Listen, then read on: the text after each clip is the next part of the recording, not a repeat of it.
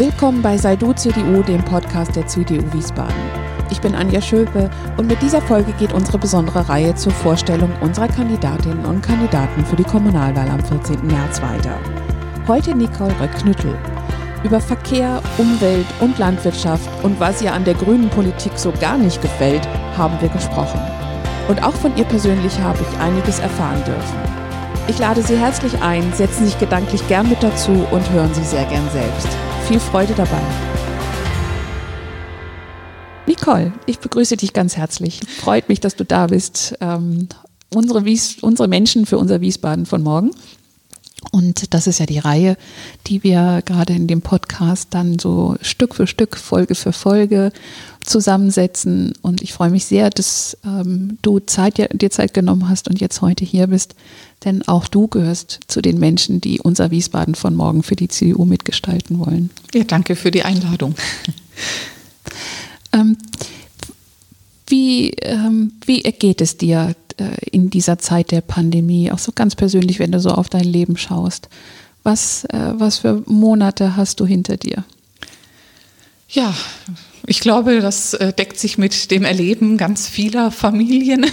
Mhm. Es ist natürlich deutlich anstrengender, wenn man mit Kindern zu Hause äh, sitzt und ähm, ja, den, das Homeschooling begleiten soll und mhm. ähm, ja auch in den Zeiten, in denen der Kindergarten geschlossen hat, dann äh, ein Kindergartenkind zu bespaßen, das natürlich total unausgelastet ist, wenn es äh, nicht mit den anderen Kindern spielt und äh, ja außer Haus was erlebt. Ähm, es war eigentlich bisher aber ganz gut zu handeln. Es ist, äh, ich will mich da jetzt nicht beschweren. Ähm, wir sind alle gesund geblieben, auch äh, der weitere Umkreis der Familie. Und ähm, Natürlich hoffen wir, dass es bald vorbei ist und äh, durch die Impfungen wir alle wieder zu einem gewissen Grad der Normalität zurückkehren können. Mhm. Also äh, die Anspannung ist natürlich trotzdem da. Ähm, ich habe, äh, also eins meiner Kinder ist Risikopatient und da sind wir natürlich alle nochmal ganz besonders vorsichtig und versuchen gar kein Risiko einzugehen. Aber bisher ist es toi toi toi auch gelungen. Gott sei Dank. Wie viele Kinder hast du und wie alt sind sie? Ich habe zwei Kinder, äh, beides Jungs. Der eine ist vier, der andere zwölf. Mhm. Ja, und äh, insofern auch das ganze äh, breite Spektrum der äh, Kindererlebniswelt äh, mit abgedeckt, ne? mhm. von klein bis groß. Mhm. Wie erklärt man einem Vierjährigen, was gerade los ist? Ja, das war am Anfang tatsächlich schwierig. Da äh, war er gerade erst wenige Monate im Kindergarten und durfte dann nicht mehr hingehen im Frühjahr. Mhm. Da hat er tatsächlich, glaube ich, gedacht, man will ihn da nicht haben. Das, er war ganz beleidigt und wollte nie wieder dorthin gehen. Und ähm, ich habe ihm dann halt gesagt, dass der Kindergarten geschlossen hat, weil äh, ja, ein Virus unterwegs ist, das eben Leute krank machen kann. Und ähm, er hat es irgendwann verstanden. Mhm. Und ähm, es wird ja auch in den Medien viel berichtet. Er weiß mittlerweile, wenn da ein Virus im Fernsehen zu sehen ist, ruft er da ein Virus. Und ähm, er hat, wenn er hustet, sagt er, er hat aber jetzt Corona oder auch keins. Also er, er versteht das, er wächst praktisch damit auf. Ähm, das ist einerseits natürlich erschreckend, dass die Kinder das als normal äh, mitnehmen. Auf der anderen Seite erleichtert es natürlich auch dann die Kommunikation, wenn ich sage, hier nur mit Mundschutz oder so, ja, mhm. dann ist für ihn das mittlerweile klar, er kennt das nicht anders. Mhm. Ähm, und äh, wie, wie, gelingt es dir, also was machst du beruflich und wie gelingt dir ähm, beides unter einen Hut zu bringen? Ja, also ähm, ich bin im öffentlichen Dienst, das erleichtert das schon mal grundsätzlich. Mhm. Ähm, ich arbeite als Archivarin im Landesarchiv ähm, und ich habe auch nur 18 Stunden. Das heißt also, ich bin nach Rückkehr aus der Elternzeit auch nur Teilzeit erstmal zurückgekehrt mhm. und äh, da lässt sich das vom organisatorischen soweit handeln. Der Große kann ja schon allein zu Hause bleiben mit dem Homeschooling. Ich könnte aber auch in äh, Homeoffice gehen. Mhm. Das wäre sowohl technisch äh, möglich als auch vom Arbeitgeber gewünscht. Ähm, ich habe es bisher nicht gemacht, weil äh, der Kindergarten gegenüber ist praktisch von meinem Arbeitsplatz und mhm. ähm, da wäre, glaube ich, der Nutzen jetzt nicht so wahnsinnig groß und ich habe auch ein einzelnes Büro. Ähm, aber da habe ich wirklich eine Luxussituation, das ist ganz gut zu machen. Mhm jetzt muss ich mal eine totale Laienfrage stellen. Was konkret macht eine Archivarin? Ja, das habe ich in meinem langen Berufsleben schon sehr oft erklärt. Ähm, Klar, das weiß man nicht. Also für die meisten ist Archivar irgendeiner, der äh, mit dem alten Papier im Keller äh, so ein bisschen, genau. Ja, also äh, in einem Archiv, da finden sich tatsächlich alle alten Dokumente, Unterlagen ähm, seit Beginn der Schriftlichkeit eigentlich, also soweit sie erhalten sind. Bei uns sind die ältesten Urkunden aus dem 10. Jahrhundert und ähm, das geht aber bis heute zu den digitalen äh, Unterlagen, äh, die, die ähm, ja schon von den Behörden digital kommen. Wir ähm, wählen aus einen kleinen Prozentsatz dessen eben, was da produziert wird, der für die Ewigkeit aufgehoben werden soll.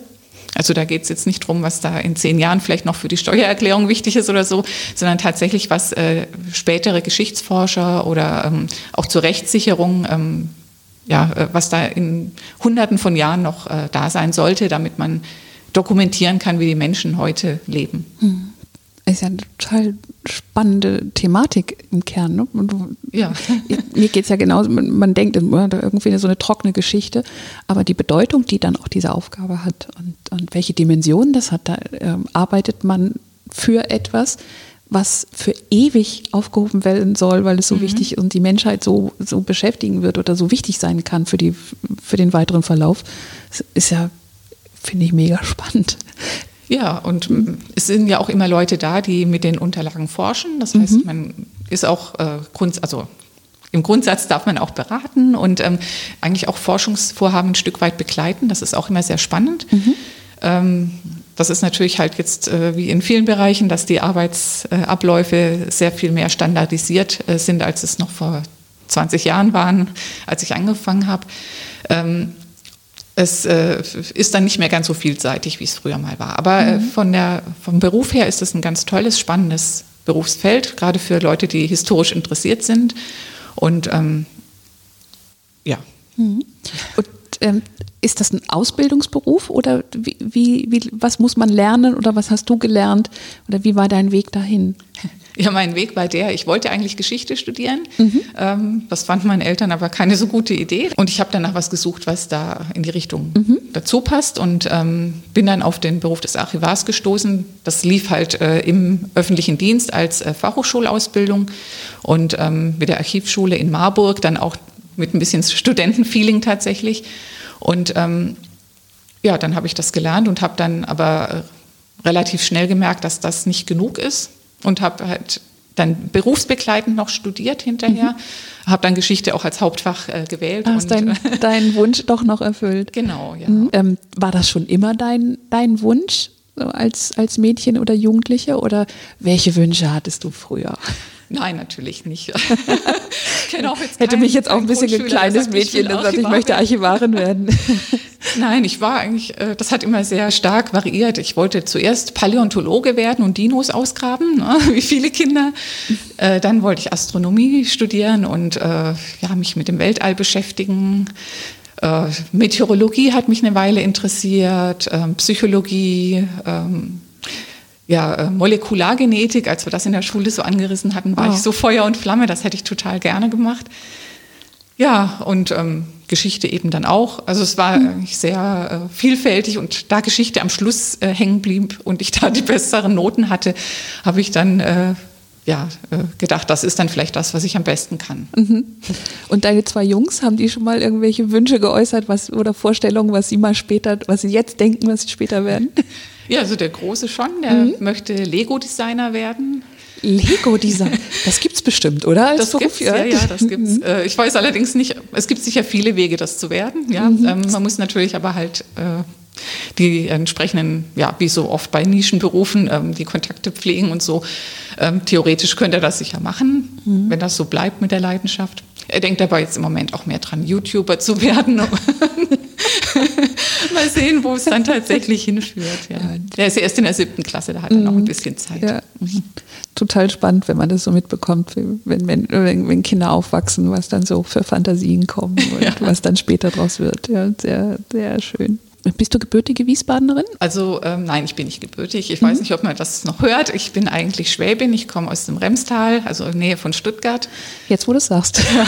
da klingt es dann vielleicht auch gleich mehr danach. Ja. Mhm. Ähm, aber ich bin jetzt schon im April bin ich 27 Jahre in Wiesbaden, also doch oh ja. schon, äh, kann man schon sagen, das ist so mein Zuhause geworden. Mhm.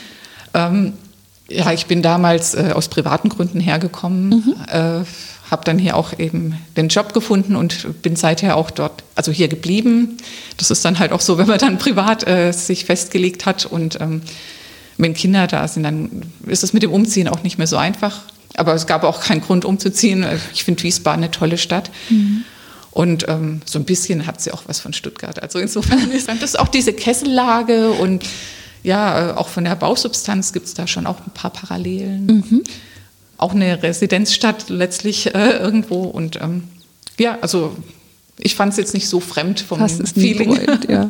Und umziehen an sich ist ja auch noch keine Qualität. Also auch ich bin immer gern umgezogen. Also okay. so ein neuer Anfang hat mir immer ganz gut gefallen. Mhm. Ähm, ich bin in Wiesbaden, glaube ich, mit eins, zwei, drei, drei oder viermal umgezogen. Oh ja. Und also das, äh, ja, wenn ich eine Weile in einer Wohnung bin dann, und ich habe schon alle Umräumvarianten probiert, dann brauche ich eine neue. Wenn das Einrichtungstetris äh, zu genau. Ende gespielt ist, dann gibt es eine neue Wohnung. Ja. Aber ähm, es muss ja nicht immer eine andere Stadt sein. Natürlich genau. kann man auch innerhalb einer Stadt dann einfach einen neuen, einen neuen Abschnitt beginnen und ja, genau. Veränderung einfach ins eigene Leben bringen. Ja. Ja, und jetzt natürlich die Frage, wann und äh, warum äh, CDU eintritt und das Engagement in der Politik. Ja, also ich bin relativ spät eingetreten. Also äh, das war während des Wahlkampfs Kohl gegen Schröder damals, 98. Oi. Ja. ja, da war ich aber dann halt auch schon 27. Also, also wenn ich immer sage, ich bin vor fünf Jahren eingetreten, da war ich 47, 48, 46, irgendwie sowas. Also ja, die meisten, die ich da so in der Jungen Union damals stimmt, kennenlernte, ja, ja. die waren dann schon, was weiß ich, mit 16 oder 18 dann mhm. dabei. Da war ich dann relativ alt. Aber ähm, ja, also das hat mich damals irgendwie fasziniert und ähm, ja, ich war da gerade auch ein paar Jahre jetzt eben in Hessen und äh, mhm. habe einfach ein anderes politisches Konzept aus Baden-Württemberg mitgebracht. Ja, also mhm. was vor allem natürlich als junger Mensch, was man in der Schule erlebt hat, aber auch ähm, was Wirtschaftspolitik angeht und so. Ich hatte das Gefühl, Baden-Württemberg ist super gelaufen. Mhm. Da hat, war für alle genug.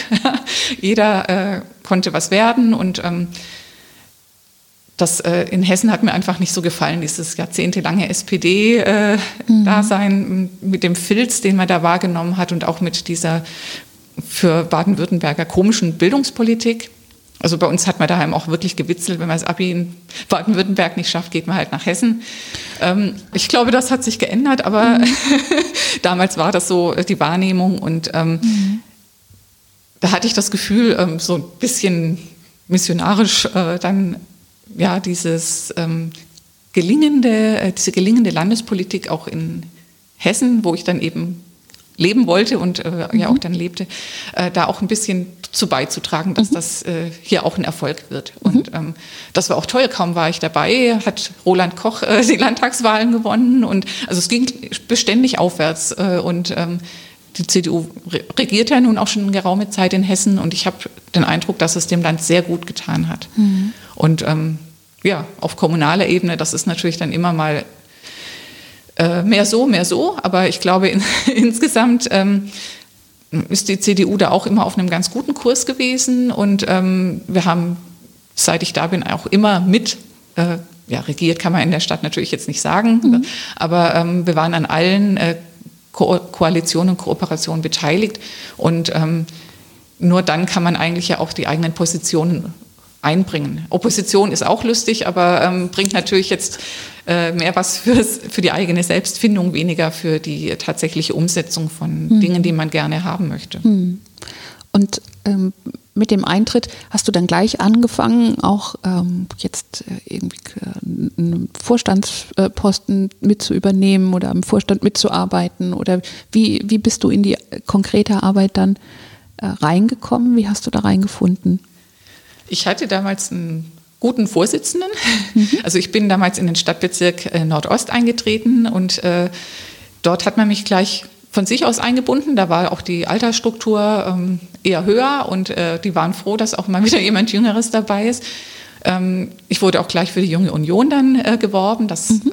war, glaube ich, auch damals eine ganz gute Sache, weil die Junge Union, das tut sie ja bis heute, sehr stark inhaltlich gearbeitet hat. Ähm, das hat mir gut gefallen, da äh, habe ich mich gleich wiedergefunden und ähm, die Junge Union war auch äh, so offen und hat mich da auch gleich dann mit Aufträgen ähm, bedacht und äh, mit, wir haben Thesenpapiere verfasst und sonst wie uns da auch mit der Stadtpolitik, aber auch mit anderen Themen ähm, beschäftigt. Und da war man sofort Teil des Ganzen. Und ähm, ja, es gab dann auch Vorstandsposten so nach und nach. Mhm. Ähm, nach dem Jahr war ich in der Jungen Union im Kreisvorstand, bis ich dann eben nach 35 rausgeflogen bin. ähm, Im Stadtbezirk war ich auch gleich dabei, dann äh, als gewählt wurde. Und ähm, Kreisvorstand, das hat auch nicht so lange gedauert. Da muss ich jetzt passen, wann genau das war, aber da war ich auch nach zwei oder drei Jahren, war ich da auch im Kreisvorstand. Dann auch mich noch in der Frauenunion dann äh, betätigt. Da war ich auch äh, relativ schnell dabei und ähm, das hat auch überall Spaß gemacht. Also man hatte immer das Gefühl, ähm, dass man auch gehört wird und dass man die eigenen Positionen da nicht nur irgendwie äußern kann, sondern eben auch, äh, dass die Niederschlag finden in, ja, in der politischen Arbeit letztlich. Mhm. Das ist ja schon ein ordentlicher Packen Erfahrung, den du da mitbringst. Ähm, also ich finde sehr schön, ähm, die Gespräche, die ich jetzt führe, eben einfach auch mit Menschen zu, also Menschen zu erleben, die jetzt so ganz neu reinkommen mhm. und ganz frisch dazukommen. Und gleichzeitig aber auch äh, genauso wichtig und beeindruckend die Menschen, die mir jetzt begegnen, die ähm, so viel Erfahrung schon mitbringen, aber nicht, weil sie viel Erfahrung mitbringen, sondern weil das ja dafür, dazu ähm, oder dazu geführt hat, ähm, so wie sie mir begegnen, dass sie das immer noch mit Leidenschaft und Überzeugung tun. Und nicht nur, weil sie, ich mache es jetzt 20 Jahre, mache es halt noch 10 Jahre weiter, sondern ähm, ich, mir wirklich die Menschen begegnen und du gehörst dazu, die, von denen man spürt, äh, da ist noch eine Leidenschaft, da, die wollen noch weiter und ähm, weil sie eben diese Erfahrung über die Jahre gemacht haben. Und das finde ich unheimlich, unheimlich schön so zu erleben. Ja, es ist ja auch so, dass man im Laufe der Zeit dann auch viel besser versteht, wie die Prozesse funktionieren. Mhm. Nicht nur in der Partei, sondern eben auch in der Verwaltung, mhm. wie man in der Stadt äh, Dinge ähm, umsetzen kann.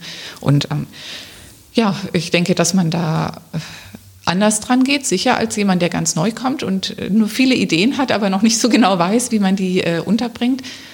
Ja, ich, ich, hoffe, dass das dann auch mit den vielen Neuen, die da jetzt äh, kommen, gut funktioniert, dass da eben nicht äh, ja, äh, jung gegen alt oder sowas sich da äh, entwickelt, sondern dass man da gemeinsam eben die Erfahrungen und die Ideen austauschen kann und dann zu einem guten Weg kommt, der dann eben auch äh, praktikabel ist und trotzdem aber viel Neues bringt. Mhm. Ah, da, da, bin ich ganz sicher. so nach den Gesprächen, die ich geführt habe, dass äh, genau alle da mit dieser Haltung rangehen und ähm, dann gemeinsam Weg gefunden wird. Jetzt liegt mir natürlich ein bisschen auf der Zunge, man, du sagtest gerade, man lernt dann eben auch über die, über die Jahre, äh, wie es dann eigentlich funktioniert und wie so eine Verwaltung funktioniert. Erinnerst du dich an etwas, wo du am Anfang noch den Kopf geschüttelt hast? Das kann doch nicht sein. Oh, das passiert heute. Immer noch? Raus mit der Sprache. ähm, naja, äh, es ist natürlich schon so, dass äh, das Wissen der Verwaltung immer größer ist als das der äh, ja, Stadtverordneten, ja, mhm. die äh, haben das gelernt, die kennen auch die Kniffe, auch was Haushaltsfragen angeht, besser in der Regel.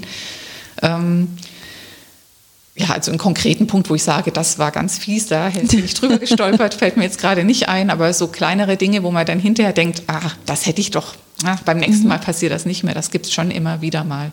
Du hast gesagt, ähm, mit ähm, Dezernenten Umwelt und, und auch Verkehr äh, hast du irgendwie am meisten zu tun. Sind das die Schwerpunktthemen gewesen, für die du dich engagieren konntest und engagiert hast?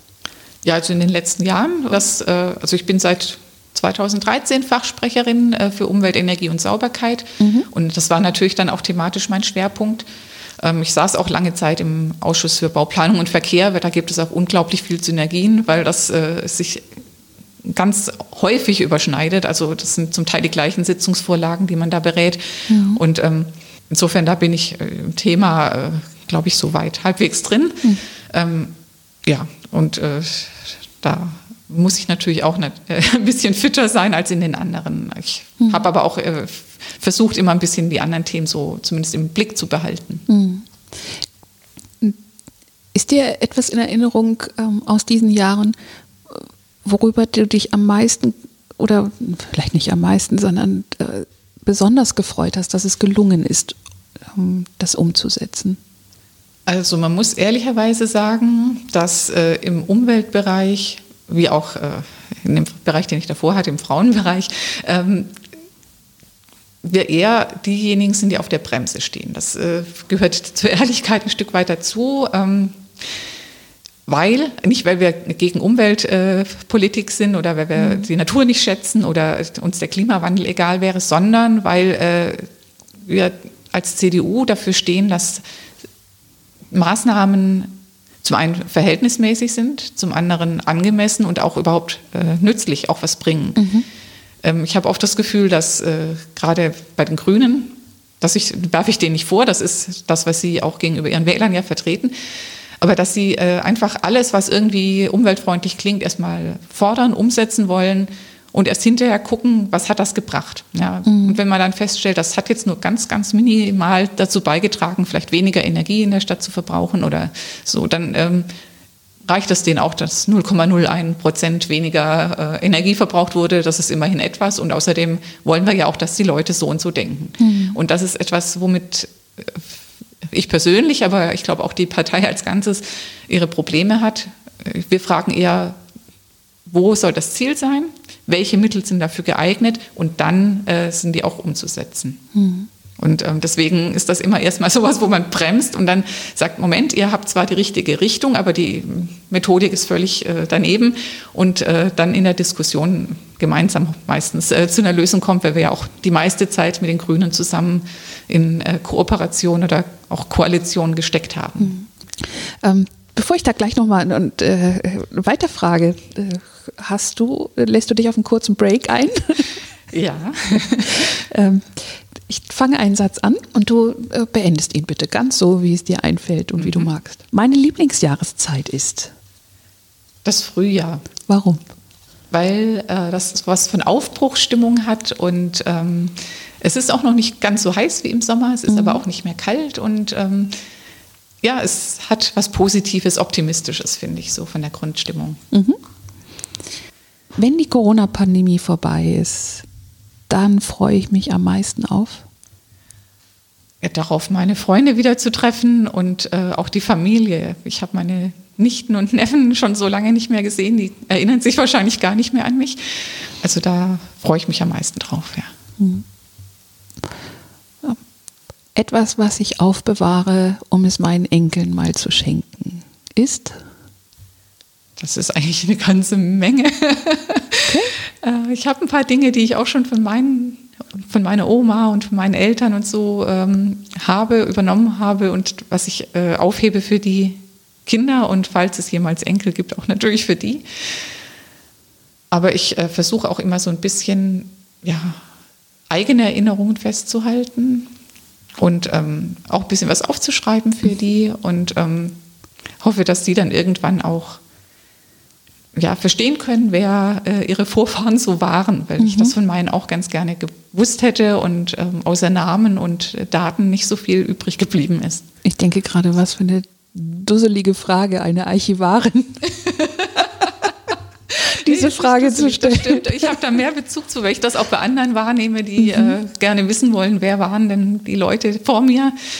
Ja, ja, und dann ist meistens nicht mehr viel außer so ein paar Rohdaten da. Ja. Und deine Leidenschaft für Geschichte und ähm, für Zusammenhänge und wie es früher war und wie es später wird und das einfach Wissen sich weitergibt. Ja, das war eine dusselige Frage offensichtlich oder keine überraschende oder eine sehr schöne, aber wenn ich so drüber nachdenke, keine komplett überraschende Antwort.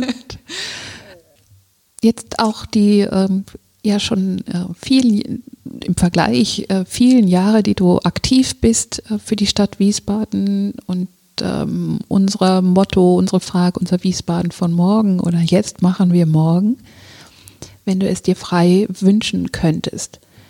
Was ist dir besonders wichtig? Was wäre dir besonders wichtig, dass ähm, in Wiesbaden sich dann in den nächsten Jahren tut? Ja, also äh, zum einen, es ist nicht alles schlecht in Wiesbaden.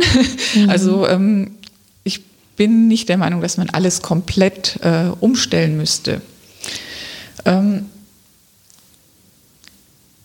es ist natürlich ein ganz drängendes Thema, äh, die Verkehrsfrage. Mhm. Ähm, Im Moment nehmen es die meisten Leute, auch ich, äh, alles als sehr unglücklich wahr, was da passiert, weil es nicht zu Ende gedacht scheint. Ich behaupte auch, es ist nicht zu Ende gedacht. Mhm. Was ähm, meinst du konkret? Ich meine konkret, äh, dass die Autofahrer sehr geärgert werden. Mhm. Ich glaube auch, dass das tatsächlich aus ideologischen Gründen passiert und nicht so sehr aus Gründen der äh, praktischen Erleichterung für Radfahrer, Fußgänger oder Anwohner von sehr befahrenen Straßen. Ähm, ich wohne selber an einer sehr befahrenen Straße mhm. und ähm, da wurde jetzt auch neulich äh, so eine lustige äh, Pförtnerampel installiert, die den Bus bevorzugen soll. Da fahren aber am Tag, ich weiß gar nicht, also die kann man wirklich an zwei Fingern abzählen, äh, an zwei Händen abzählen, äh, wie viele Busse da durchfahren. Ähm, das ist völlig äh, Quatsch. Mhm. Führt aber dazu, dass an der Ampel dann immer sich die Autos stauen. Ja, ähm, finde ich wenig hilfreich. Und ähm, auch die Idee, dass man den Verkehr vom ersten auf den zweiten Ring äh, umlenken will, halte ich für nicht ausgegoren. Der zweite Ring kann das nicht aufnehmen. Der mhm. hat zum Teil, also gerade am Anfang, äh, Siegfriedring ist der hat er eine Spur nach unten, eine nach oben und ist mit unglaublich vielen Ampeln bestückt. Das äh, ist jetzt schon zu normalen Nicht-Corona- und Nicht-Ferienzeiten ähm, sehr stauanfällig. Das äh, funktioniert vorn und hinten nicht. Und da wohnen auch sehr viele Leute, nicht nur am ersten Ring. Ähm, ich fürchte, dass der Verkehr durch die Wohngebiete fließen wird, die auch schon jetzt verstopft sind. Mhm. Und ähm, das ist äh, weder für die Umwelt äh, hilfreich, weil es da natürlich dann auch heftig dampfen wird. Noch ist es äh, für die Menschen irgendwie ein größerer Komfort, auch nicht für die Radfahrer, denn wenn die Autos sich durch die Wohngebiete quetschen, dann ist das für die Radfahrer, die dort ja bisher einen relativ sicheren Raum hatten zum Fahren, ähm, auch alles andere als dienlich. Und ähm, ich denke, dass da an vielen Stellen ein Aktionismus äh, sich ausbreitet, der äh, einfach nicht im Blick hat, was er damit anrichtet. Mhm. Ähm, ist das so ein bisschen das, was du vorhin auch im Kontext Umwelt gesagt hast? Das ist ein bisschen ideologisch geprägt. Das ist gut, weil es unter der Überschrift Umweltschutz gut ist, aber nicht nicht wirklich in der Komplexität abgewogen, ähm, genau. nicht wirklich mit dem, mit dem ganz nüchternen Blick auf Konsequenzen, Zusammenhänge. Es ist halt, äh, so klingt es, es ist halt komplizierter, als man dann vielleicht so scheinbar bei diesen Maßnahmen irgendwie so denkt. Ja, ja das mhm. denke ich ist tatsächlich so. Also die grüne äh, Ideologie möchte halt die Menschen dazu drängen, mhm. dazu ein Stück weit erziehen, ähm, auf Rad und Bus umzusteigen.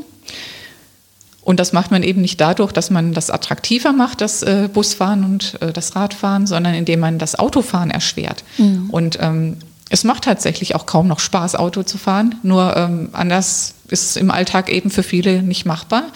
Und, äh, oder noch so unpraktikabel einfach, dass in der Abwägung man doch lieber im Stau im Auto sitzt, als dass man mit dem Fahrrad äh, den Berg raufhechelt, womöglich noch mit äh, Kindern im Gepäck und äh, was weiß ich, Sprudelkisten mhm. oder was man dann so noch so einkauft. Das ist äh, meiner Meinung nach äh, mit dem Fernziel, irgendwann fahren alle sowieso Fahrrad, dann ist das ja egal mit den Verkehrshindernissen. Ähm, es ist, scheint mir ein bisschen halt an den Menschen vorbei. Und ähm, mhm. auch wenn man sonst sich gerne darauf beruft, dass äh, man Menschen mitnehmen muss bei politischen Entscheidungen und dass man äh, auch demokratisch äh, sein will, ist das aus meiner Sicht eben genau das Gegenteil davon. Mhm. Was wäre, wären denn im Bereich Umwelt ähm, so die Dinge, die dir besonders am Herzen liegen würden, die dann in den nächsten Jahren ähm, gelingen könnten, sollten, müssten? Ja, da gibt es natürlich einige Dinge, die drängend sind und die zum Großteil aber auch äh, gar nicht umstritten sind, wie zum Beispiel, dass der Wald äh, den neuen klimatischen Anforderungen angepasst werden muss durch andere Baumarten und mhm. ähm, andere Konzepte. Ähm, natürlich muss man auch äh, die äh, alternativen, also die erneuerbaren Energien äh, entsprechend mehr einbinden. Ähm, ob die das alleinige Heilmittel sind, ist nochmal eine andere Frage. Das ist aber nichts, was wir auf kommunaler Ebene entscheiden äh, mhm. können. Mhm. Ähm, das müssen wir uns natürlich mit den Bedingungen auseinandersetzen, die vom Bund und von der EU gesetzt sind. Aber äh, da muss man natürlich äh, Anreize schaffen. Da halte ich auch nichts von irgendwelchen Zwängen und ähm, Durchdrückmaßnahmen. Also äh, wenn ich merke, dass die Bevölkerung etwas partout nicht möchte, kann ich es halt äh, schlecht trotzdem durchsetzen und mich dann noch beschweren, dass die anderen so uneinsichtig sind. Mhm. Ähm, auch wenn es manchmal äh, sinnvoll sein könnte. Also ich denke jetzt gerade zum Beispiel an das Thema Windkraft. Ja, äh, natürlich ist es so, dass man nicht sagen kann, Windkraft super, aber nicht bei uns. Ja, ja. das ist ja, mhm. ja, so eine übliche äh, Haltung, wie bei vielen anderen Themen auch. Ähm, trotzdem muss man natürlich zur Kenntnis nehmen, dass äh, ein großer Teil der Wiesbadener keine Windkraft möchte und ähm, das kann man nicht einfach hinten runterfallen lassen. Mhm. Ich meine, das ist jetzt nicht in unserer Entscheidung mehr, das äh, muss der Regierungspräsident, also das Regierungspräsidium entscheiden. Aber ähm, die Einstellung, wir müssen das jetzt irgendwie so biegen, dass es hinkommt, äh, wie es eben manchmal formuliert wird, das äh, halte ich für wenig äh, demokratisch. Mhm. Ähm, was mir auch nicht gefällt, ist dann jetzt, aber äh, das ist jetzt nicht nur ein grünes Thema, aber diese ähm, Art des verdichteten Bauens, mhm. das ist äh, unter dem, vor dem Hintergrund dessen, dass man sagt, wir wollen keine Flächen verbrauchen, erstmal ein naheliegender Gedanke.